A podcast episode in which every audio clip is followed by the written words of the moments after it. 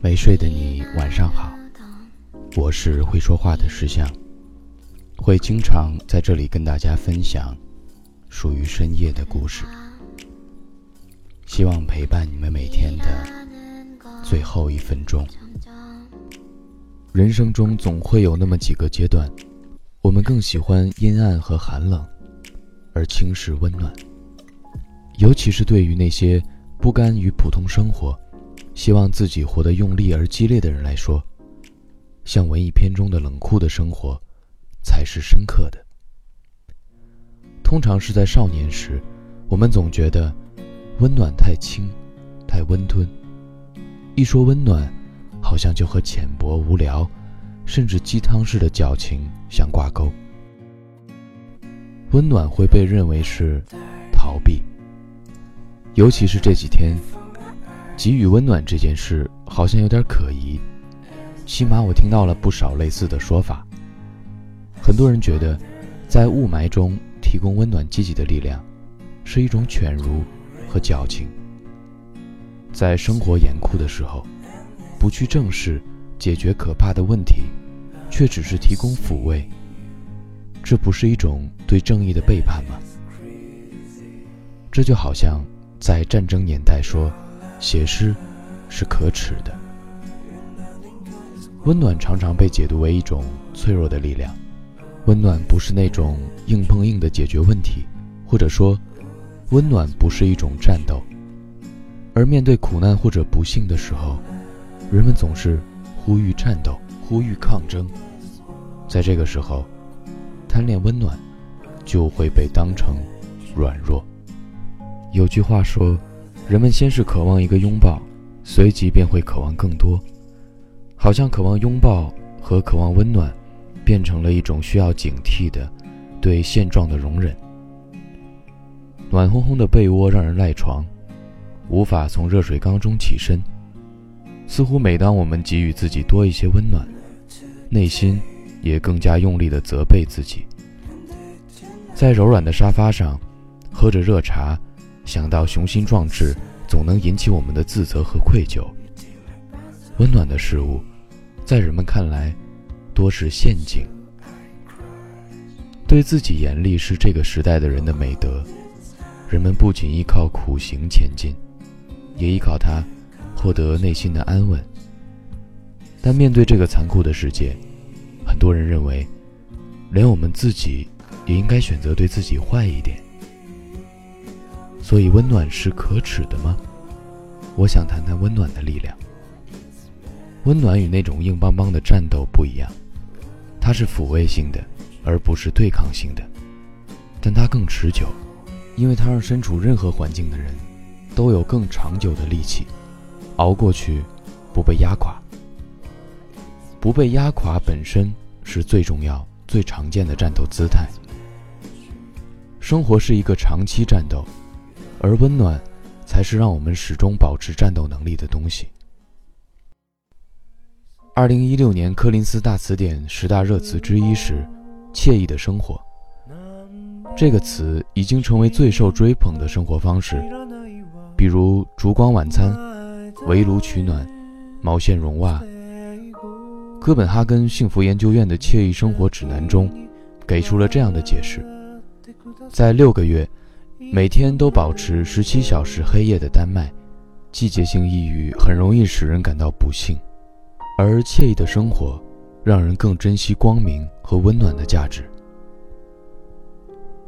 给予温暖是一种拯救，一个直观的好处是，它让你感觉没那么累了。加班时的一杯热咖啡，回家路上的厚围巾，都成为我们和冷酷世界之间的缓冲。我们知道，坏事仍然不断，寒冷从未消失，但感受却发生了改变。站在悬崖上的时候，提醒自己不掉下去的，可能只是陌生人递来的一块巧克力。温暖提供了信仰，因为温暖，人们变得更相信自己的伤口终究会愈合。每一次从被窝里爬出来，都像是一次重生。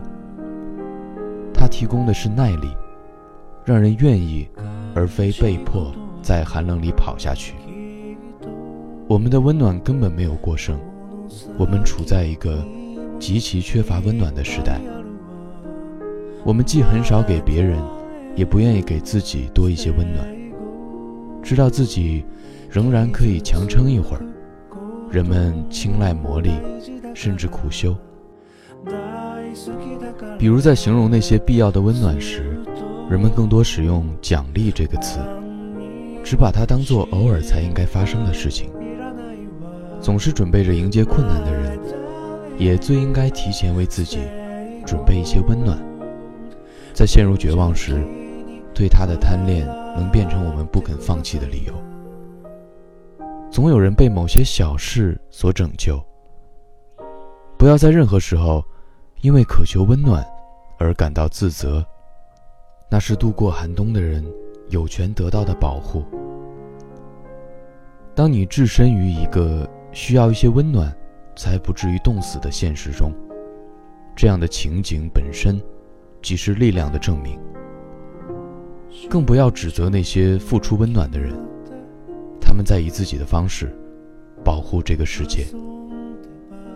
在日常生活的煎熬、劳累里，你会因为即将得到的一些温暖而加倍努力。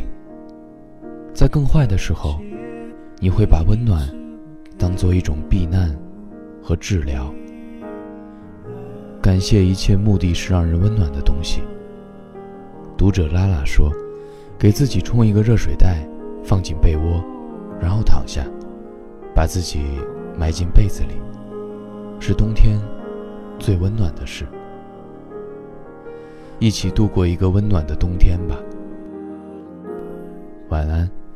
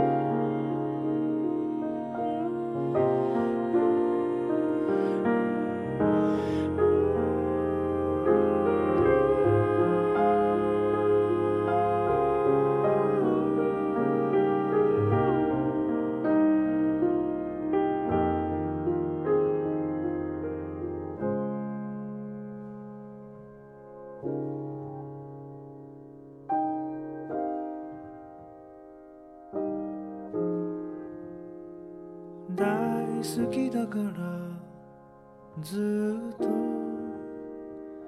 何にも心配いらないわ。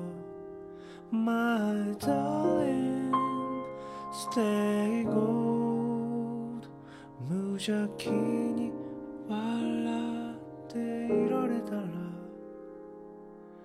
いつの日